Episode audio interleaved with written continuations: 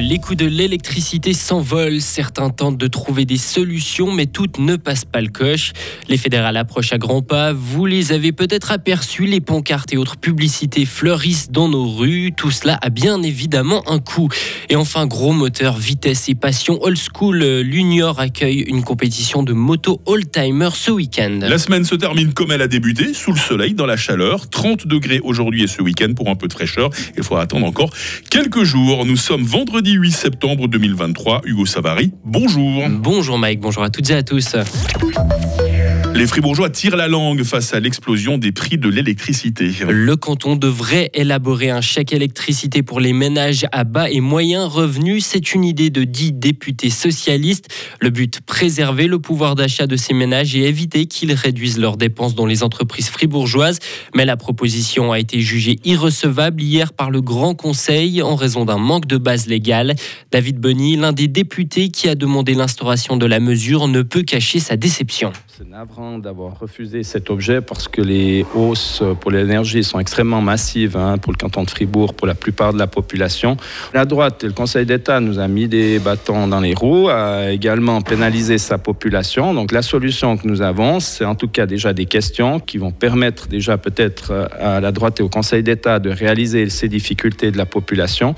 Nous allons revenir avec euh, certainement un contexte de base légale pour aider la population dans le cadre des hausses massive des prix de l'énergie. Le débat juridique n'a pas empêché la discussion de fond sur la problématique de l'inflation.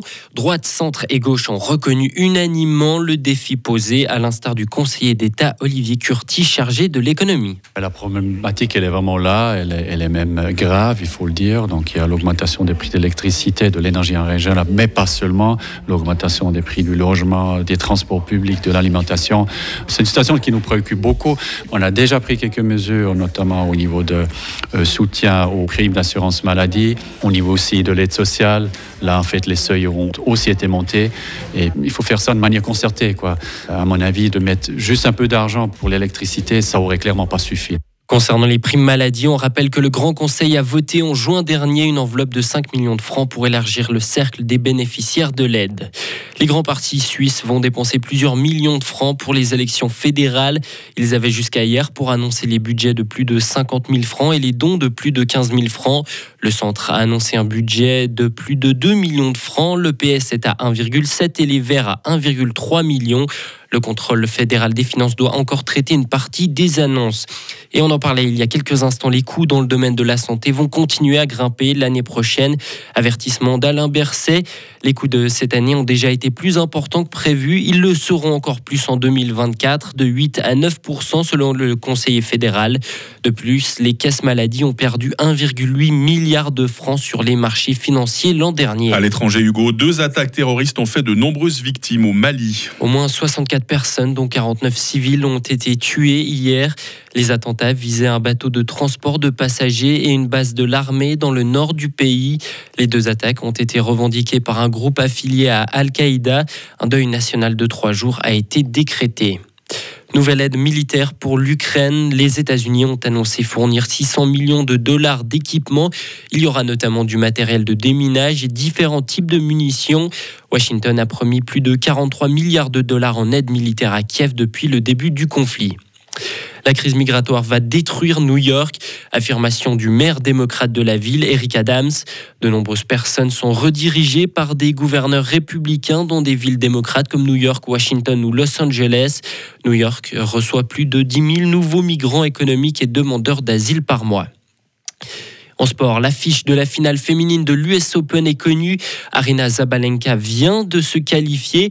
La Bélarusse a dominé l'américaine Madison Keys 0-6-7-6-7-6. Et plus tôt dans la nuit, Coco Gauff a également réussi à se hisser en finale.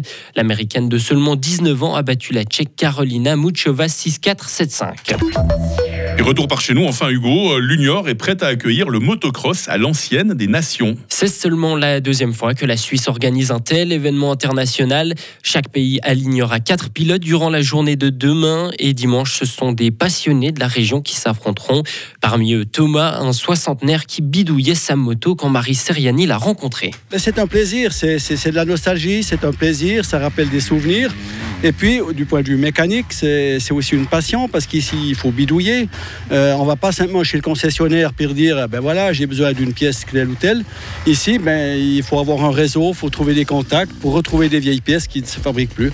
Dans une demi-heure, retrouvez Thomas, mais aussi Philippe et Mathéo, trois pilotes qui participeront ce week-end au motocross à l'ancienne de l'Unior. Bien belle passion à découvrir tout à l'heure. Merci Hugo. La suite de l'actualité, on l'a dit, dans moins de 30 minutes sur Radio Fribourg. Retrouvez toute l'info sur frappe et frappe.ch. La météo, 7h05. La météo avec Frappe, votre média numérique régional. Ah ben, journée ensoleillée, journée chaude que ce vendredi. Hein. Il y a toujours ces poches de grisaille euh, possibles en matinée, par exemple dans la région des Trois-Lacs, au bord des cours d'eau. Et puis des cumulus inoffensifs vont coiffer euh, certaines de nos montagnes cet après-midi.